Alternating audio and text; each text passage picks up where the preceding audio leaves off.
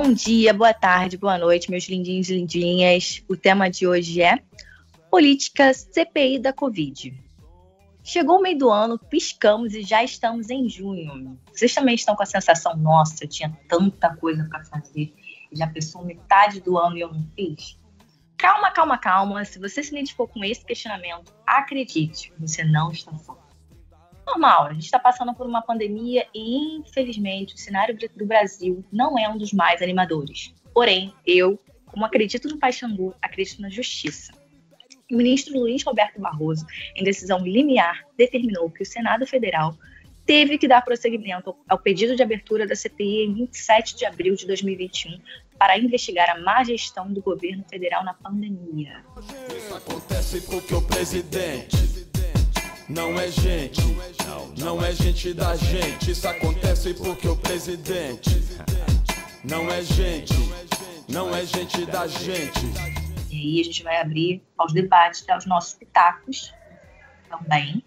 E preparar uma, a gente preparou uma série de perguntinhas e a gente vai debater. A gente assistiu alguns depoimentos, os depoimentos estão rolando, mas obviamente a gente não vai comentar todos porque tem depoimentos de nove horas. Então, assim, é bem complicado a gente dissertar, um, um, destrinchar um depoimento de nove horas. Eu convido vocês, ouvintes, também, a sentarem um dia e escolher um depoimento e, e acompanhar mesmo, porque é importante, como todo brasileiro, acompanhar o que está acontecendo no nosso país. E se chegar com um papo tipo, ah, política, política é muito chato, estão atrelando a vacina política, gente, tudo é política. Se você chegou em 2021 e ainda acha que nada é política, tudo é política, tá bom? É, vamos lá. A CPI da Covid pode contribuir para responsabilizar o Bolsonaro por falas e posturas na pandemia? Falas como? Tem a questão do coronavírus também, que, no meu entender, está superdimensionado o poder destruidor desse vírus. Outra fala. Desse vírus, friamente, temos um momento na crise, uma pequena crise, não, não entender muito mais fantasia a questão do coronavírus, que não é isso tudo que a grande mídia propaga pelo mundo. E depois da facada, não vai ter gripezinha que vai me derrubar. Não, tá ok? Se o médico disse me recomendar um novo exame, eu farei. Caso contrário, me comportei qualquer um de vocês. Pelo meu histórico de atleta, caso fosse contaminado pelo vírus, não precisaria me preocupar. Nada sentiria ou seria acometido de uma gripezinha ou resfriado. Até porque todo brasileiro, quando tem que ser estudado, ele não pega nada. Quando pula de esgoto ali, mergulha, certo, não acontece nada com ele. O vírus está aí, vamos ter que enfrentar. Pensar como homem, pô, não como moleque. Eu não sou coveiro. E daí? Quer que eu faça o quê? Tenho saúde de atleta. Ah, tá com medinho de pegar esse vírus? Tá de brincadeira, né? Essas e fora as outras atrocidades. Repito, estamos beirando a quase 500 mil vidas perdidas, famílias arrasadas. Bom dia, boa tarde, boa noite, as chanchetes lindos do meu coração, tudo bem com vocês? Bem, estive fora no último episódio, por motivos pessoais eu não pude participar, mas cá estou novamente é, falando desse assunto que quem acompanha o podcast sabe que eu gosto muito de falar sobre política. É, tenho acompanhado a CPI na medida do possível, né? Porque como a Nathalie falou, alguns, alguns é, alguns depoimentos são muito longos e a gente tem a nossa vida, tem nosso trabalho, tem o nosso corre, então não dá para ficar o dia inteiro escutando aquele circo de horrores que está sendo, né? Mas, na medida do possível, a gente vai acompanhando e vamos tentar comentar aqui as nossas impressões, né?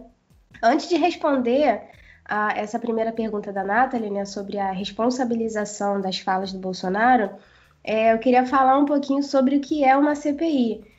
É, algumas pessoas não podem não saber, né? Eu não sei se, se todos os nossos ouvintes estão ligados nesse mundo da política, mas uma CPI é a sigla para Comissão Parlamentar de Inquérito e nada mais é que uma comissão instalada pelo Poder Legislativo, né, seja da União ou dos municípios, dos estados, para investigar possíveis crimes nas ações de pessoas ligadas ao governo. Então a CPI ela não vai é, dizer que o Bolsonaro vai ser preso, não. O, o, o dever da CPI é identificar possíveis crimes nas ações ou nas falas das pessoas ligadas ao governo, especialmente na gestão da pandemia, né? Que é o que essa CPI tá, tem trabalhado, ou deveria estar, né, trabalhando. Agora vamos lá, nessa primeira pergunta que a Nathalie fez, né? Se a CPI pode contribuir para responsabilizar o Bolsonaro pelas falas e posturas. O objetivo da, da, da CPI é esse, né? É buscar é, possíveis crimes e indicar para um, o Poder Judiciário para que esses possíveis crimes recebam ou, ou, tenham a sua penalidade definida. Né? Nós, como população brasileira, principalmente a população que tem um pouco de sensatez, percebe que ele está fazendo uma política genocida no nosso país. Né? Não desde, desde sua campanha, né? desde o início do seu, da sua vida pública, ele só fala em matar, ele só fala em ódio. Ele é uma pessoa que, que incita o caos onde quer que ele esteja. E só para mudar um pouquinho o foco agora, é porque ele é um político de mais ou menos 30 anos né, na vida pública. Ele foi deputado federal pelo Rio de Janeiro por 27 anos. E me assusta muito, me assusta desesperadamente é, conversar com uma pessoa e outra e as pessoas dizerem que não conheciam Bolsonaro, que Bolsonaro ficou famoso na, na campanha presidencial. Gente, o cara tá mamando na teta do governo há três décadas. Como assim as pessoas não conheciam? Como assim nunca ouviram falar de Bolsonaro? Ele sempre foi isso aí, gente. Não tem como alguém dizer que foi enganado por ele, porque ele sempre foi isso. Ele sempre falou isso. Ele sempre trouxe o caos, ele sempre incitou o ódio, ele sempre tentou mostrar os piores lados das pessoas, sabe? Só pegando um comentário, pegando o gancho que a, que a Isla falou, sempre mostrou o caos. Para a gente relembrar um fator que para mim foi muito divisor de águas, é, o episódio particularmente no impeachment da Dilma, ele incitar um coronel que fez o que fez na ditadura. Só aí você já, você já vê que, assim, meu Deus do céu. E infelizmente a gente está em 2021, tem pessoas que incitam o retorno da AI-5. Querido, vamos estudar um pouquinho e voltar realmente para o colégio, ou você não realmente não se interessou pela matéria, reler o que, que é um AI-5 para você ter noção do que, que é. Tipo, o AI-5, tu não tem direito nem de falar com a tia do WhatsApp. Exatamente, né? E essas pessoas, principalmente elas que hoje têm o direito de sair vomitando merda por aí, elas mesmo que tinham que ter consciência de que não pode voltar para essa época, sabe? Mas é, é, é, um, é um período em que a ignorância, infelizmente, reina. Então, é muito difícil a gente manter a sobriedade, né? Eu, eu gosto muito, né, como já falei, de conversar sobre política, de estar tá envolvida, de saber, de entender o que está acontecendo. E vez ou outra eu acabo conversando com alguém.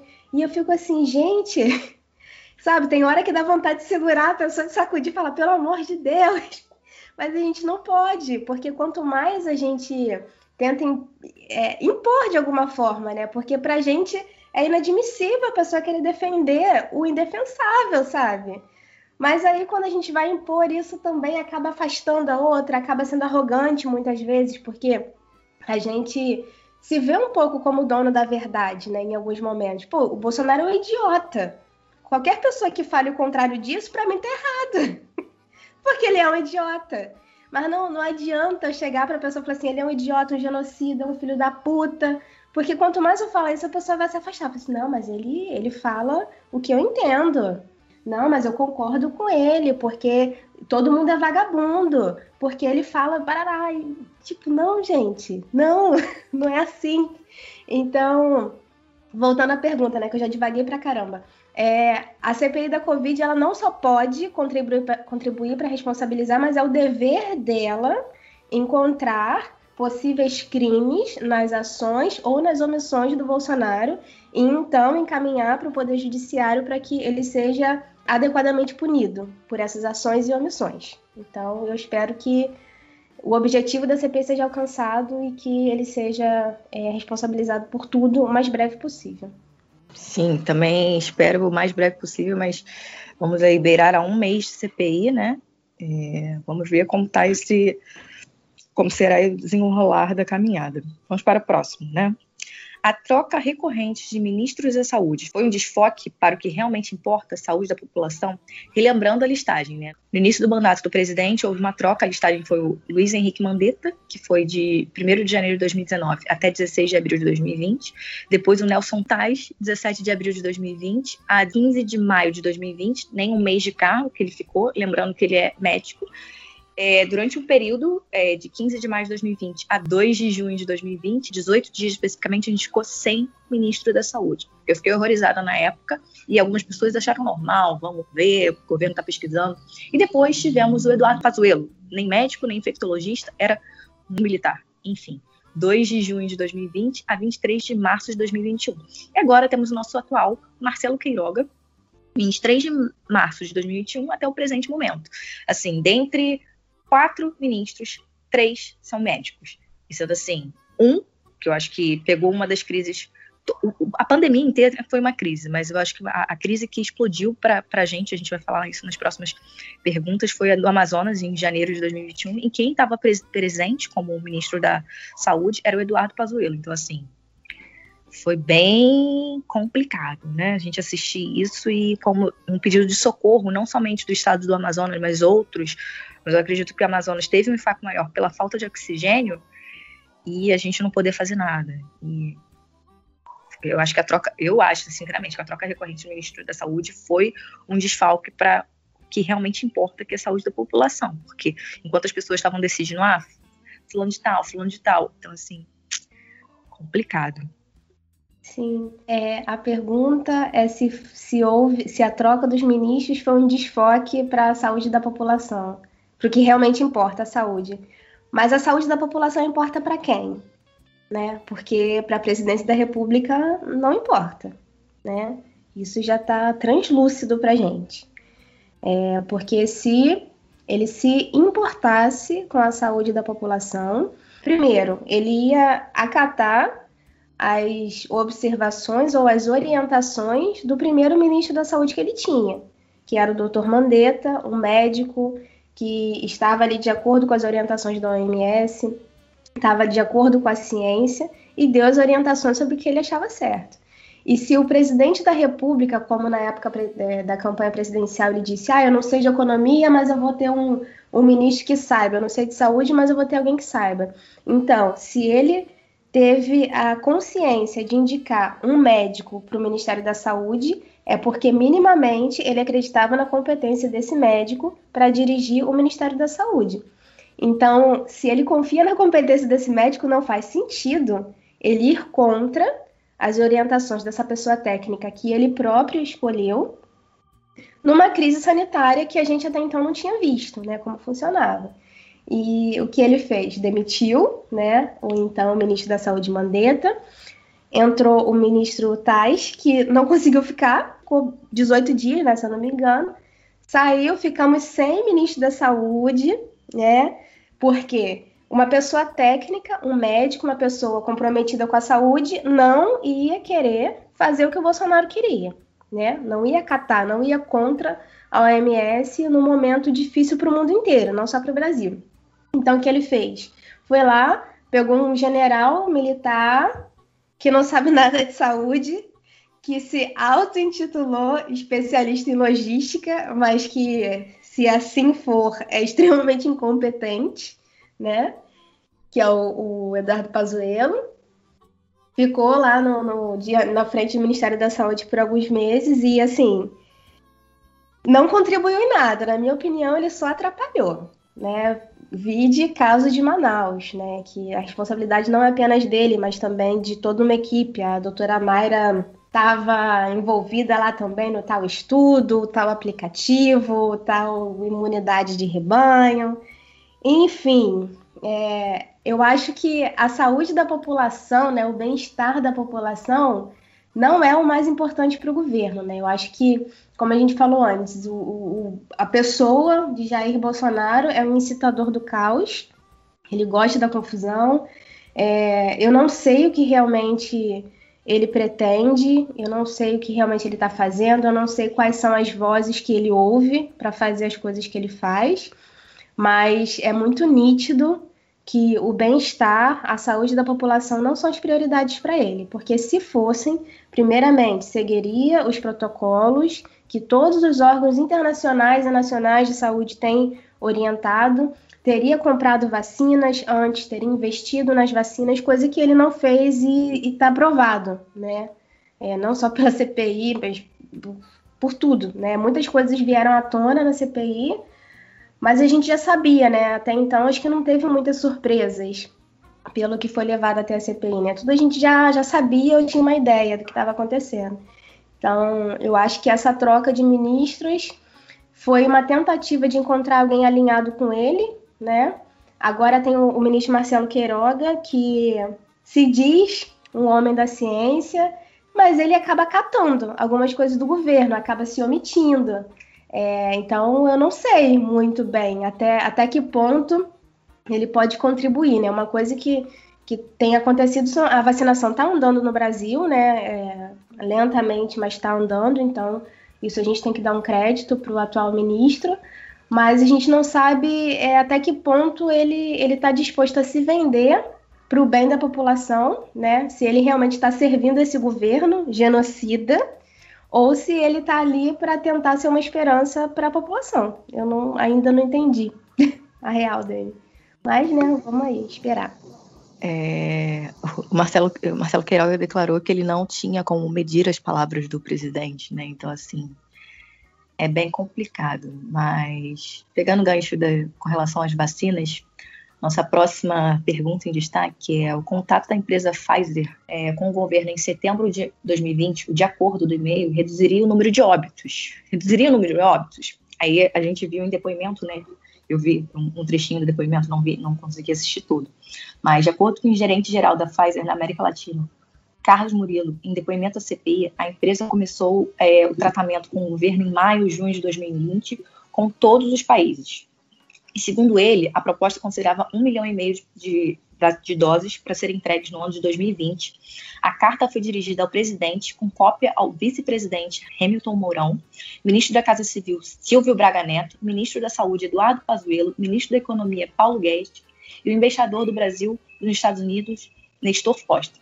Não basta, né? A gente descobriu que o governo ele ignorou 81 vezes, né? Ou seja, sem resposta ou manifestação de interesse do governo federal a respeito da vacina contra a Covid-19. É, só um comentário também, tá rolando um vídeo de um humorista de Minas Gerais, arroba uhum. esse menino, traz de uma maneira cômica, mas infelizmente real, da abstenção das respostas do governo. Olha, olha, passando em sua rua o caminhão da vacina. Promoção exclusiva de vacina saindo por 50% do valor só para vocês a preço de custo. O gerente enlouqueceu. Não, sério, ele não tá bem. Tá preocupado. Tamo fazendo na faixa porque a gente é brother. Por favor, não conta pra rainha da Inglaterra. Ela já passou por muitas coisas. Você vê The Crown? Segue o Pix. Vai responder não, puta. Por um acaso você não consegue digitar enquanto mama o velho da van? Minha amiga Ono andou me contando umas coisas de você que não gostei. Quem é de verdade sabe quem é de mentira. Fique esperto, guarda respostas tudo que é viral é, há comentários, né? Positivos e negativos, a gente sabe disso. E os negativos estão em relação à orientação sexual do humorista. É, pegando um, um, gancho, né, que a gente está no mês da consciência da LGBTQIA+, que deve ser todos os dias, não somente um mês, mas assim, é um, é um mês que a gente tem conteúdo para pesquisa, está à disposição aí na internet, e tudo, gente, repito, tudo é política. É, não vai, se você não quer militar ou se omitir, a omissão, o seu silêncio também é política, tá? É, vamos lá, a opinião de cidadã civil, né, que tenta entender um pouquinho. Eu acho, sim, que se a negociação fosse feita antes, se as vacinas tivessem sido compradas antes, se investimento na tecnologia, no desenvolvimento, na aplicação das vacinas tivesse sido feita antes, certamente mais pessoas estariam imunizadas e, na minha humilde opinião, muitas vidas teriam sido salvas. Sim. É, e a gente trazendo para nossa realidade, né? A gente na nossa empresa, se, fica, se deixar de responder mais de 80 e-mails, né, de uma pessoa específica, de uma empresa específica, a gente vai ser demitido, né? É o mínimo. Não tem como você ignorar ainda mais uma proposta dessa, assim, aí o governo é, tanto o presidente quanto o Eduardo Pazuello, eu já vi declarações deles dizendo que os termos da Pfizer eram não lembro a palavra, mas que os termos do contrato da Pfizer eram muito, não eram muito seguros, é, que a, a, empresa não se responsabilizava por efeitos colaterais, enfim. Só que era, eu entendo a preocupação deles como leigos, né, porque eles não sabem nada disso, então vê um negócio desse ficar doido. Só que pelo que eu entendi, né, eu não li os contratos, mas pelo que eu entendi, é, o contrato da Pfizer era muito semelhante a todos os outros contratos de vacina. Né? Então, assim, não, não tinha muito sentido eles negarem dessa forma.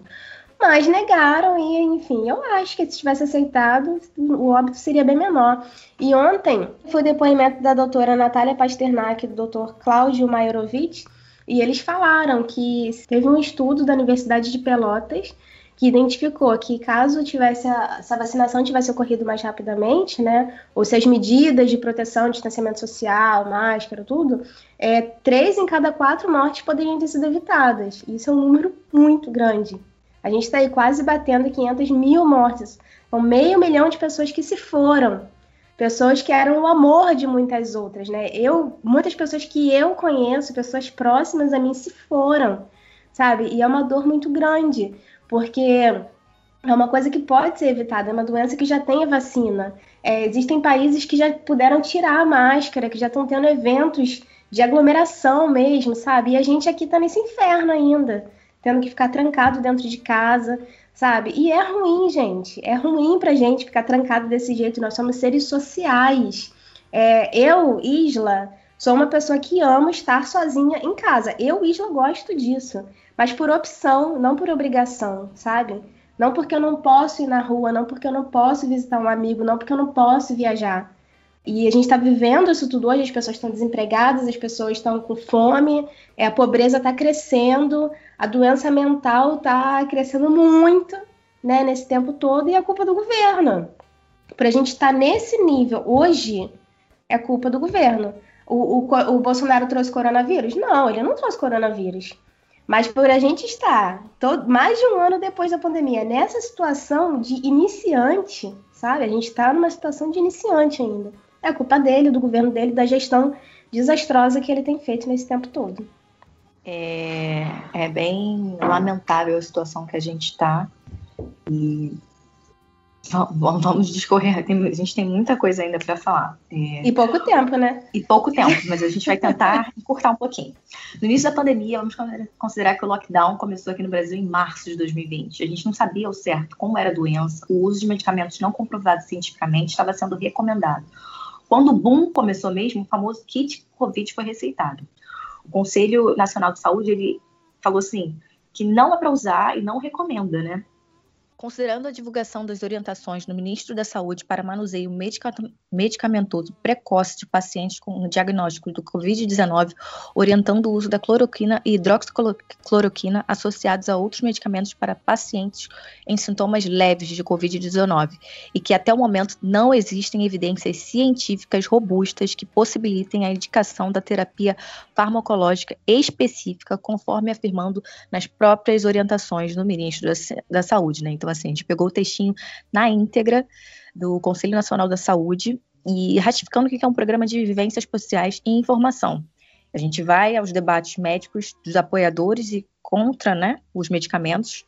E a gente é um programa a favor da ciência, obviamente, né? E eu vi uma apresentação do Dr. Clóvis da Cunha, ele é presidente da Sociedade Brasileira de Infectologia, ele apresentou dia 15 de março de 2021 para a TV Senado, se vocês quiserem dar uma olhadinha também, é um vídeo bem curto, menos de 20 minutos, explicando sobre o tratamento precoce. E ele foi bem objetivo nas palavras, não usou termos difíceis, tá, gente? Porque a gente às vezes apresenta, é, a gente vê termos bem complicados para entender, mas a linguagem dele foi bem fácil. Ele respeitou os pontos de colegas, dos colegas que são é, a favor da medicação, que discordavam dele.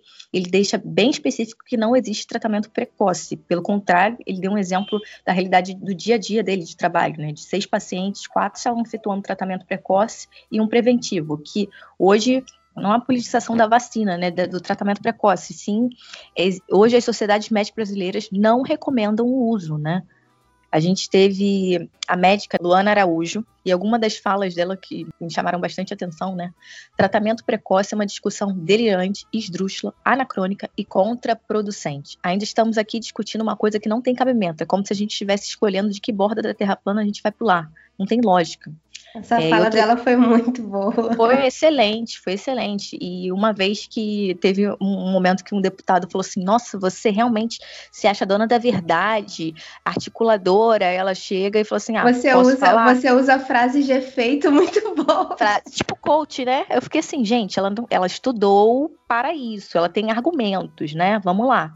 Ela não sou dona da verdade, não estou aqui sozinha. Representa uma classe de cientistas que, com muito esforço, levam seu trabalho adiante, né? Então, assim, é bem é bem foda, né? E eu acho que o, o, depoimento mais recente que a gente teve da microbiolo, microbiologista, como a Isla citou, Natália Pasternak, ela começa o, o, o debate, né, a, a se apresentando, na, ela começa na CPI se apresentando, relatando de onde ela veio, ela, o que, que ela fez, quais são as atividades dela.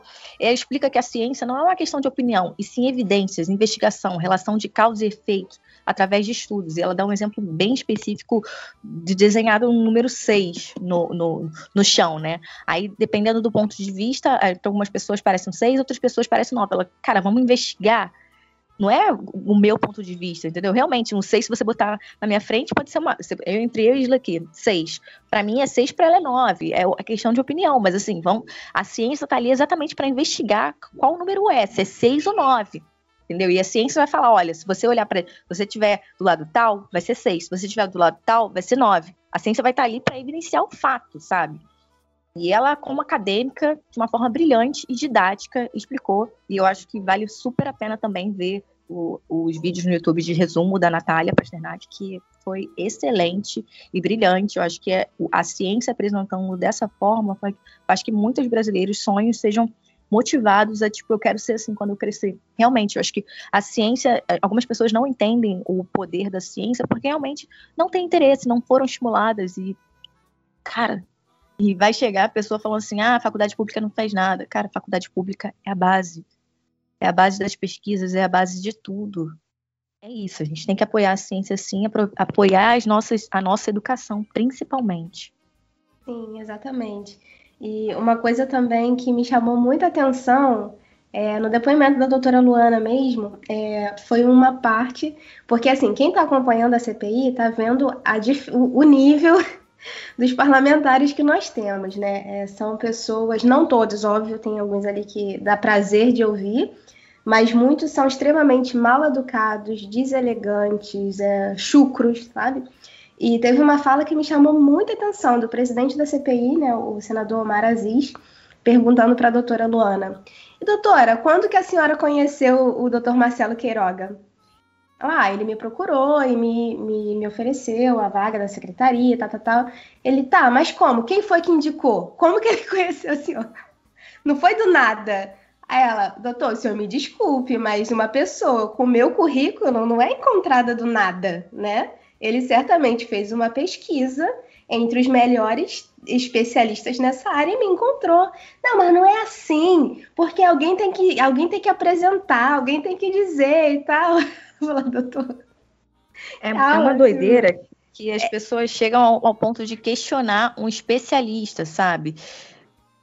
É, tipo, não o doutor Marcelo Queiroga é médico, então, assim, ele vai pesquisar os melhores especialistas e ela tem artigos publicados, tem um currículo incrível. Não, tem, não precisa de que ninguém apresente, sabe, para ele saber que ela é uma profissional incrível, né? Basta ver a, as publicações, o, o currículo, porque para profissionais como ela, muitas coisas são disponíveis, né? É, na internet, na sociedade de medicina, enfim.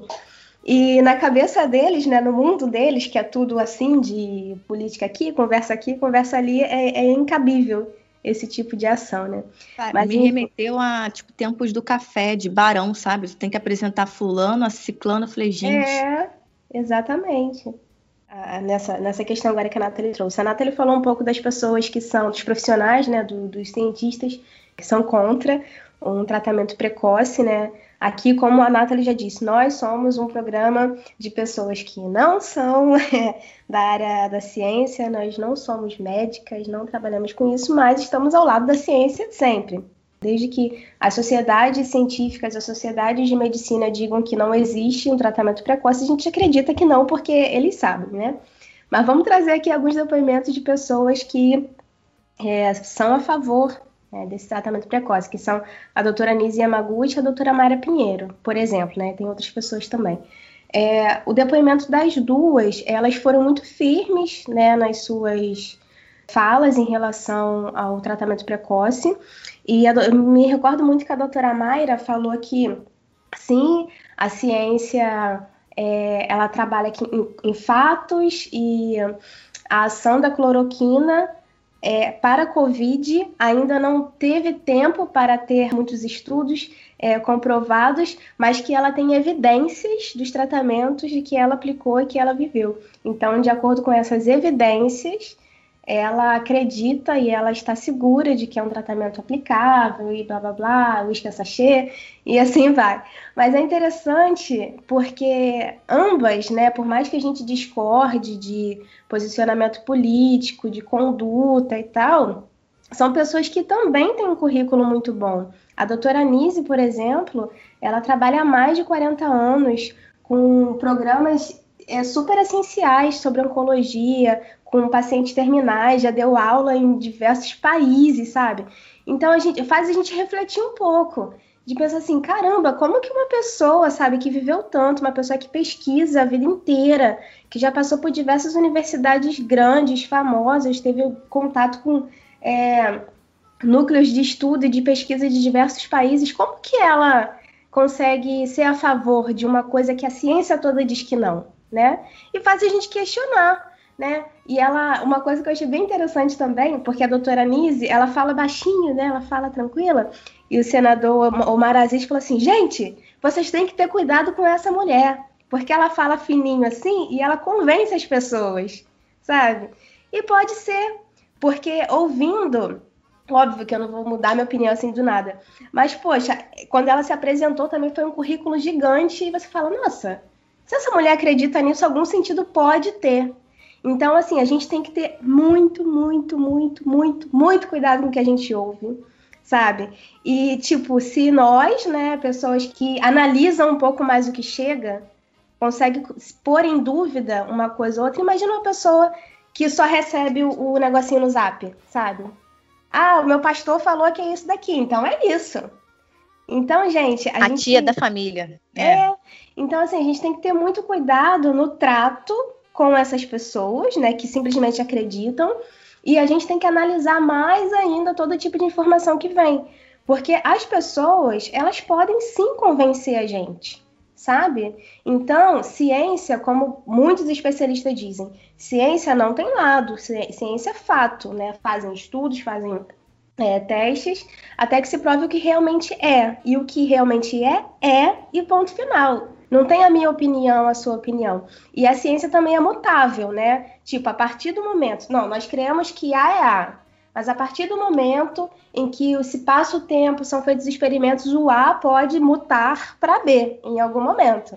Então, quando é provado, quando existem evidências robustas de que o A se altera para B, beleza, a gente passa a acreditar que é B, mas a gente precisa de evidência para isso, né? Evidência, estudo e tudo mais. Pode ser né? Eu, eu, hoje eu sou contra o tratamento precoce porque a ciência diz isso. Mas pode ser que daqui a alguns anos essas doutora Nise, doutora Mayra, sei lá, consigam provar de alguma forma que é eficaz. Aí lá no futuro a ciência vai decidir se é a favor ou não. Mas hoje a cloroquina é um medicamento maravilhoso para a função dela, que é tratar pacientes de malária. É, tem um tio meu que ele tem lupus e ele trata com cloroquina. É um medicamento ótimo para esse fim, né? Agora, para o tratamento precoce de Covid, existem evidências de que não é eficaz. Então, você tomar cloroquina e comer pudim é a mesma coisa. Diante dos olhos da ciência hoje, diante das evidências que a ciência tem hoje, né? Pode ser que amanhã isso seja alterado. Então não adianta você ficar brigando com o médico, brigando com o cientista que isso, que aquilo, porque não vai adiantar, gente. Então, assim, e, e cuidado com o que as pessoas dizem, porque quem tem opinião contrária, se for uma pessoa persuasiva, ela vai conseguir entrar na sua cabecinha, porque entra, não tem jeito. É... Eu amei a, a, comparação, só um parênteses. Tomar cloroquina e comer pudim foi maravilhoso. Lembrando que algumas pessoas realmente acreditaram nessa de, tipo, ah, meu tio falou, não sei, que começaram a tomar realmente hidroxicloroquina ou cloroquina, e, tipo assim, não tinham nada, ah, vou prevenir, vou ficar tomando durante um mês. Sim. É muito bizarro, porque os você, efeitos você... colaterais são muito fortes se você toma um medicamento. É uma droga, sabe? É uma droga que ataca. Ela vai te curar em alguma coisa, mas pode te prejudicar em outra.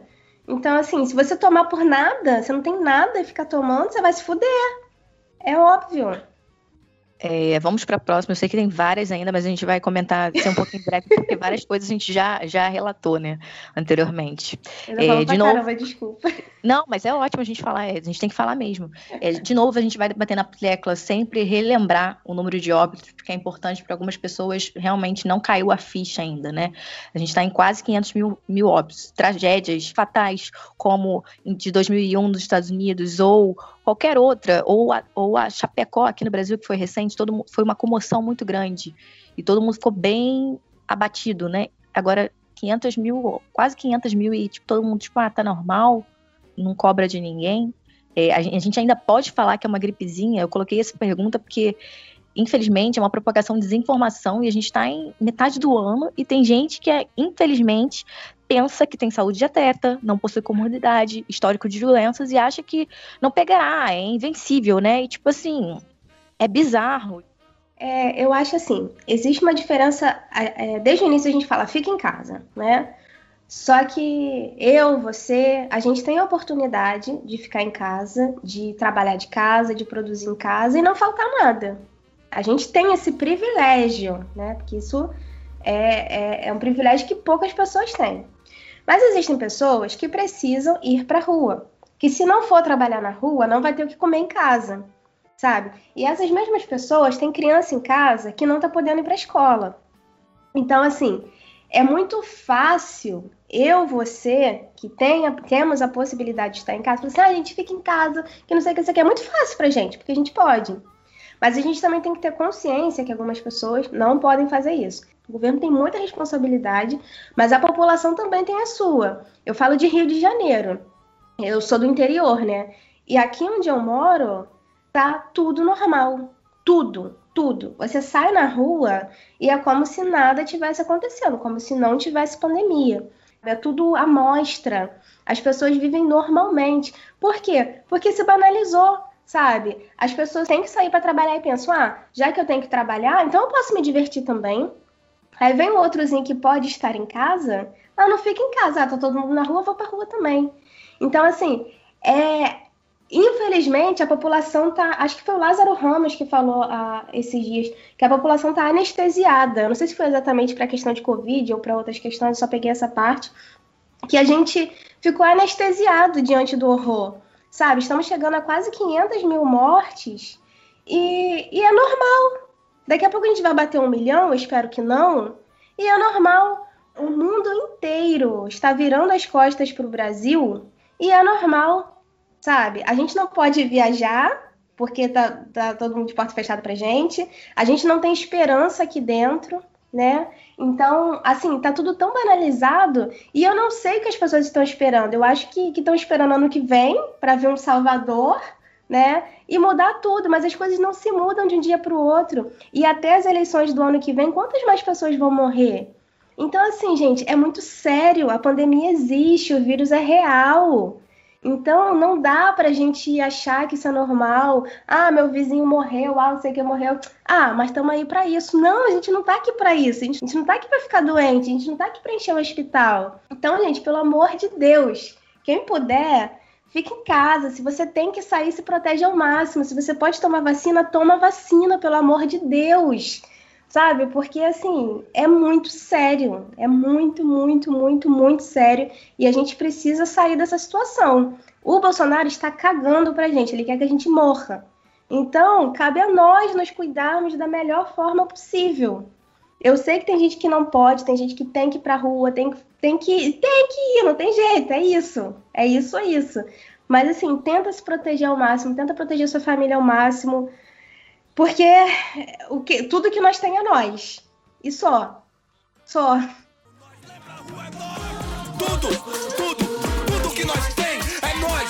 Tudo, tudo, absolutamente tudo. Tudo que nós tem é isso, uns aos outros. Tudo o que nós tem é uns aos outros. Tudo. É foda, você é responsável pela sua vida, né? Seja responsável pela sua vida. Mas é, a gente vive num coletivo, então seja responsável pela vida dos outros também, né? É, vamos para a próxima. A crise de Covid no Amazonas e os sinais de negligência do governo são investigados para a CPI é um caos. Né? A gente vai fazer um breve comentário sobre esse, essa crise, que em janeiro foi a falta de oxigênio nos, nos hospitais o governo foi avisado e depois o ministro da Saúde, Eduardo Pazuello, falou que não era bem assim, eles não sabiam, era logística. E na época eu lembro que houve uma comoção de doação de oxigênio, mas, mano, para você doar oxigênio, tem que ter um avião, tem que ter. Tem todo, tem todo realmente uma questão de logística, porque não é qualquer avião. Venezuela, né?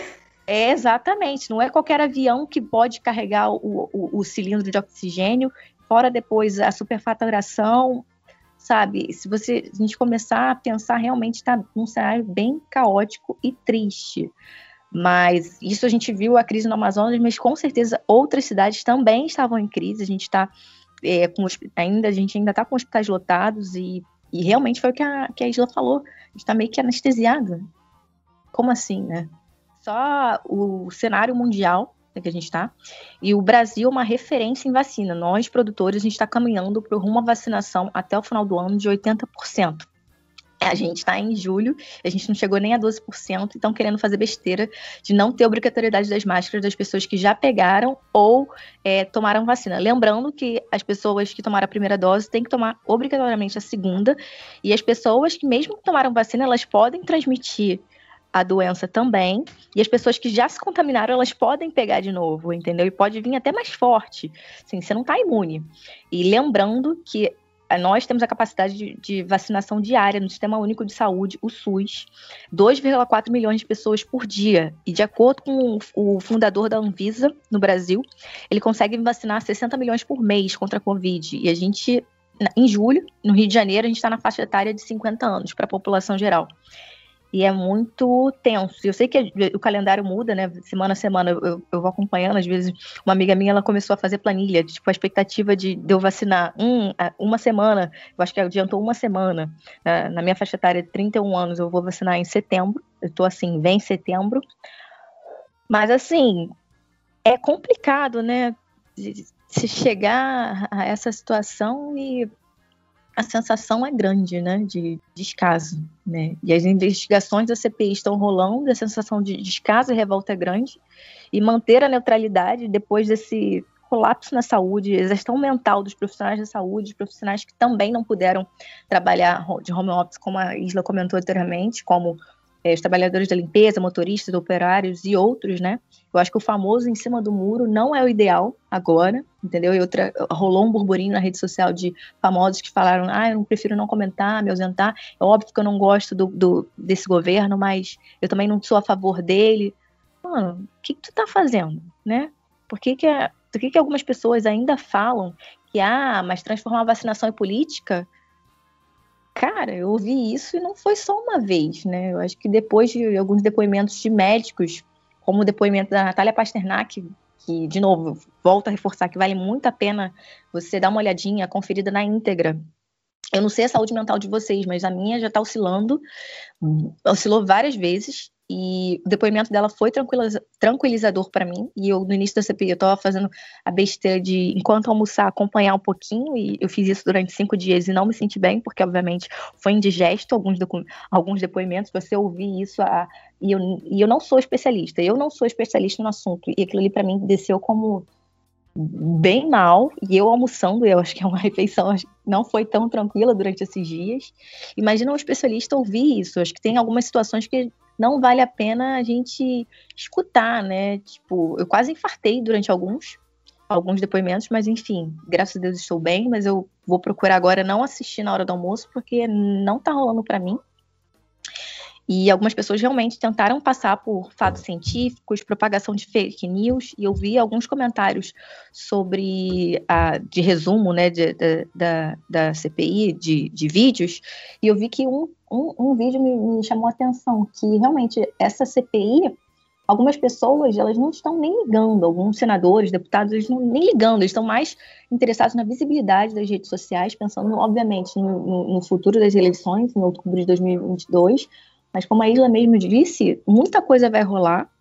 E, e, é triste a gente ver que o presidente, depois de mais de 20 anos de, de, de, de, de experiência política, que eu vou botar, eu estou aqui fazendo muitas aspas, a Isla já falou, e muitas pessoas não conheciam, começaram a conhecer ele, né? Tipo, não, não dá, o cara é negacionista real. E há pessoas que, infelizmente, preferem manter a neutralidade, falam que não gostam de governo, se enfiaram na própria bolha. É triste, né?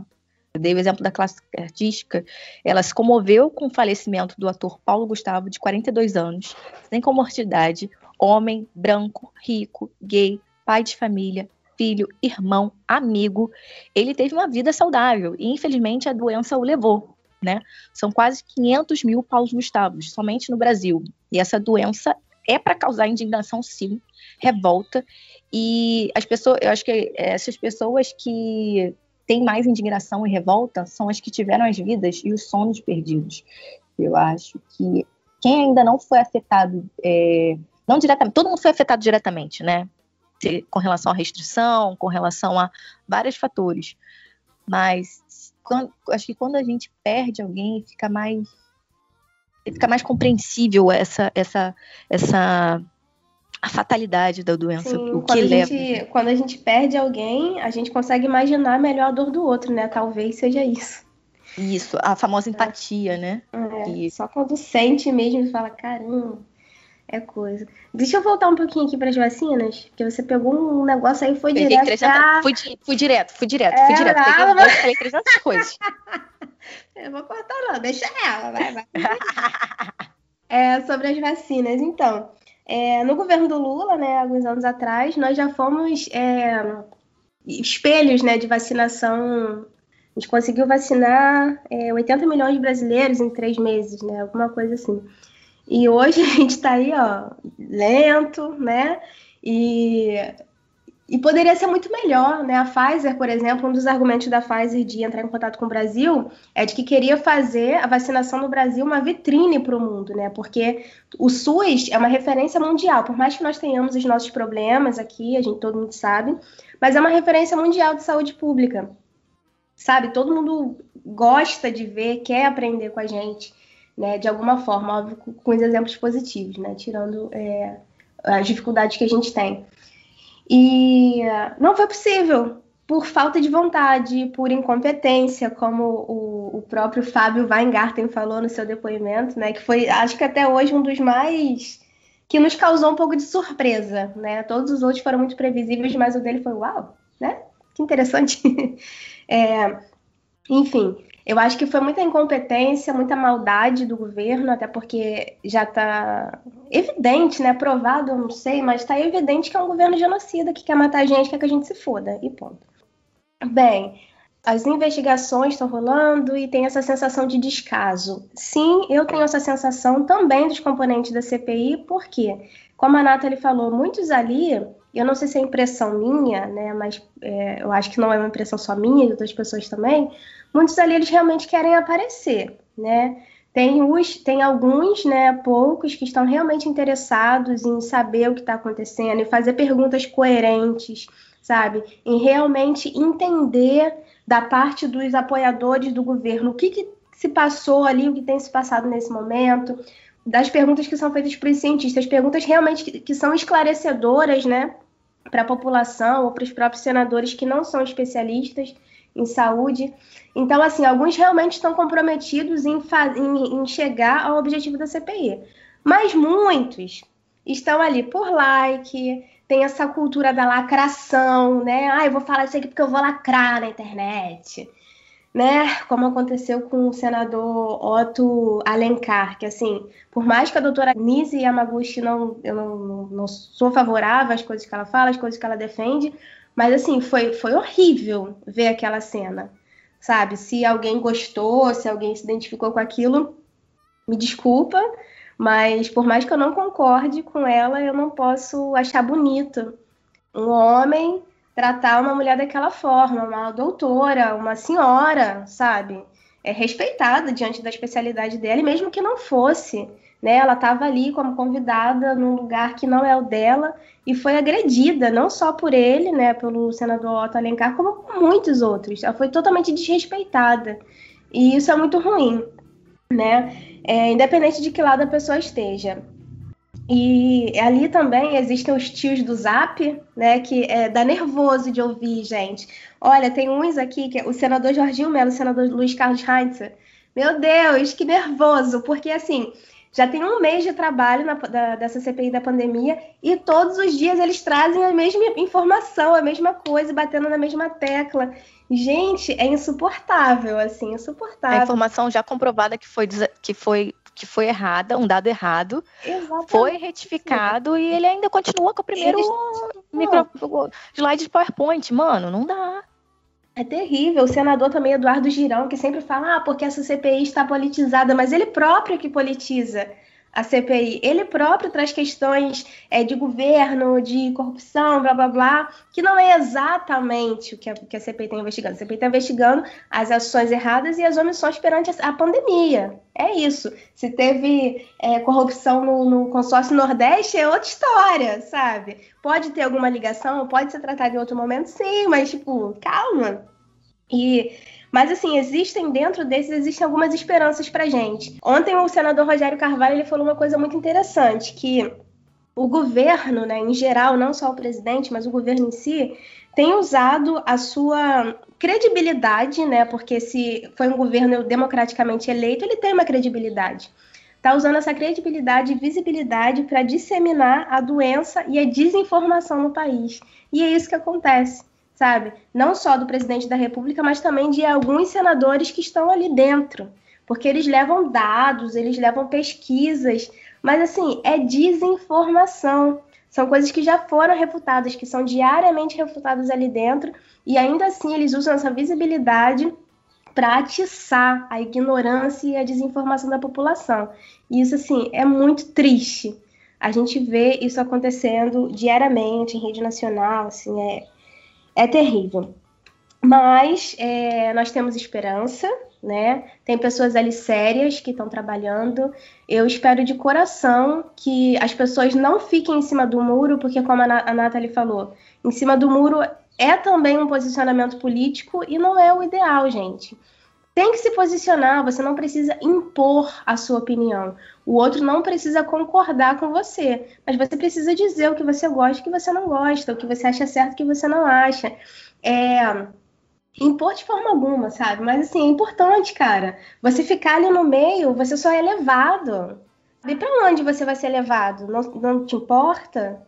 Sabe? Você não tá nem aí, o que, que vai acontecer? Então a gente tem que refletir um pouquinho sobre essa coisa de, ah, não quero falar sobre isso. Tipo, tudo bem, você não precisa falar, mas tem na sua cabecinha, sabe, o que você gostaria para você, é um projeto de futuro, sabe? E para as pessoas que acham que política não tem nada a ver com isso, que o presidente não tem nada a ver com isso, ele tem a ver com isso sim. É, se você quer ter o direito de estudar, se você quer ter o direito que seus filhos estudem, o governo que tem que proporcionar as escolas, os cursos, o acesso, né? Você, não, você sozinho não vai conseguir. O governo tem que te proporcionar isso. Independente da esfera municipal, estadual, federal, né? enfim.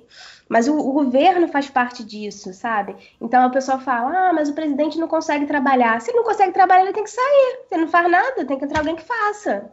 Então, gente, vamos falar um pouquinho de política, vamos entender a importância dos poderes, entender por que, que a gente vota, por que, que esse infeliz está lá em cima, sabe? Que não era para estar. Tá é, falar mesmo, porque o, muito, o discurso de muitos bolsonaristas na época da, das eleições era: ah, se ele fizer besteira, a gente tira. Ele tá fazendo besteira desde que ele entrou. E vocês não estão se mexendo para tirar ele, né? Então, vamos dar um jeitinho aí. Pegando um gancho da gente se informar melhor, né? As nossas dicas hoje são maravilhosas de dois documentários. E assim, vale muito a pena ver. São documentários, é, não são documentários de hoje, de 2020, mas são maravilhosos e brilhantes. Vejam novas fontes, gente. Sempre consultem outras fontes. Não fiquem só na.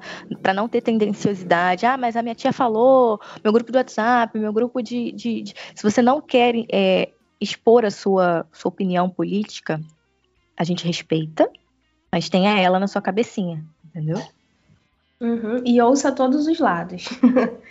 Porque é importante a gente ouvir o outro lado, por mais que a gente não concorde, por no mínimo duas coisas. Não, no mínimo três coisas. Ou você vai convencer o outro sobre a sua verdade, ou você vai ser convencido pelo outro, ou você. Ninguém vai se convencer de nada, mas você vai reforçar. Não, eu realmente acredito nisso aqui que eu já acreditava antes. E dane-se se o outro acredita ou não. Para você já é suficiente. Então é importante a gente ouvir o outro lado, mesmo que não concorde, para poder entender as motivações, entender o que faz sentido, o que não faz, sabe? Esse debate é essencial. E por mais que tá, a, a, existe uma polarização desde alguns anos atrás, mas a gente tem visto a população se engajar mais politicamente. Mesmo que, infelizmente, em, em polos, né? ou é Lula ou é Bolsonaro, que não é assim que funciona, mas infelizmente tem seguido nessa ordem. Mas a população já está sendo levada para o debate político. E isso já é algo muito bom. Eu espero que com o tempo, com maturidade, a gente consiga é, transitar melhor por essas nuances, por tudo que habita entre esses dois polos. E vamos aí.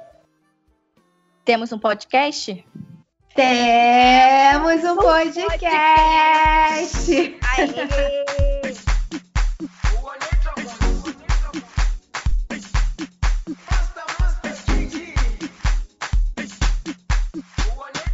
A dica de hoje é o documentário de Renato Tabajós chamado Políticas de Saúde no Brasil. Conta a história das políticas de saúde em nosso país, mostrando como ela se articulou com a história política brasileira, destacando os mecanismos que foram criados para sua implementação, desde caixa de aposentadorias, pensões e até implementação do SUS. A narrativa central mostra como a saúde era considerada no início do século XX, um dever da população com as práticas sanitaristas implementadas autoritariamente pelo Estado, de modo articulado aos interesses do capital, e como, no decorrer do século, através da luta popular, essa relação se inverteu, passando a ser considerada, a partir da Constituição de 1988, um direito do cidadão e um dever do Estado. Super recomendo! A outra dica é o documentário da Fundação Oswaldo Cruz, a Fiocruz, A Revolta da Vacina mistura teatro, depoimentos de médicos, pesquisadores e historiadores para apresentar a história da varíola, da vacina e revolta popular de 1904, conhecida como Revolta da Vacina, ocorrida no Rio de Janeiro. O conteúdo aborda questões sociais, políticas e culturais que envolveram a campanha da vacinação do governo de Rodrigues Alves. O episódio traz importantes reflexões acerca de políticas higienistas e de como o poder público ignorou as questões culturais, sociais e raciais, bem parecido com a pandemia que estamos vivendo.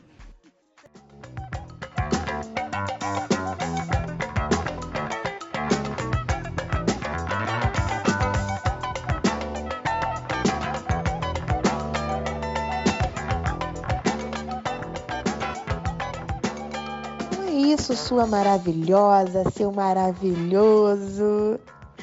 Muito bom ter vocês aqui com a gente. Sigam a gente no nosso Instagram, As Achantes. Vocês vão perceber que é tudo feito com muito, muito, muito carinho para vocês caminharem juntinho com a gente.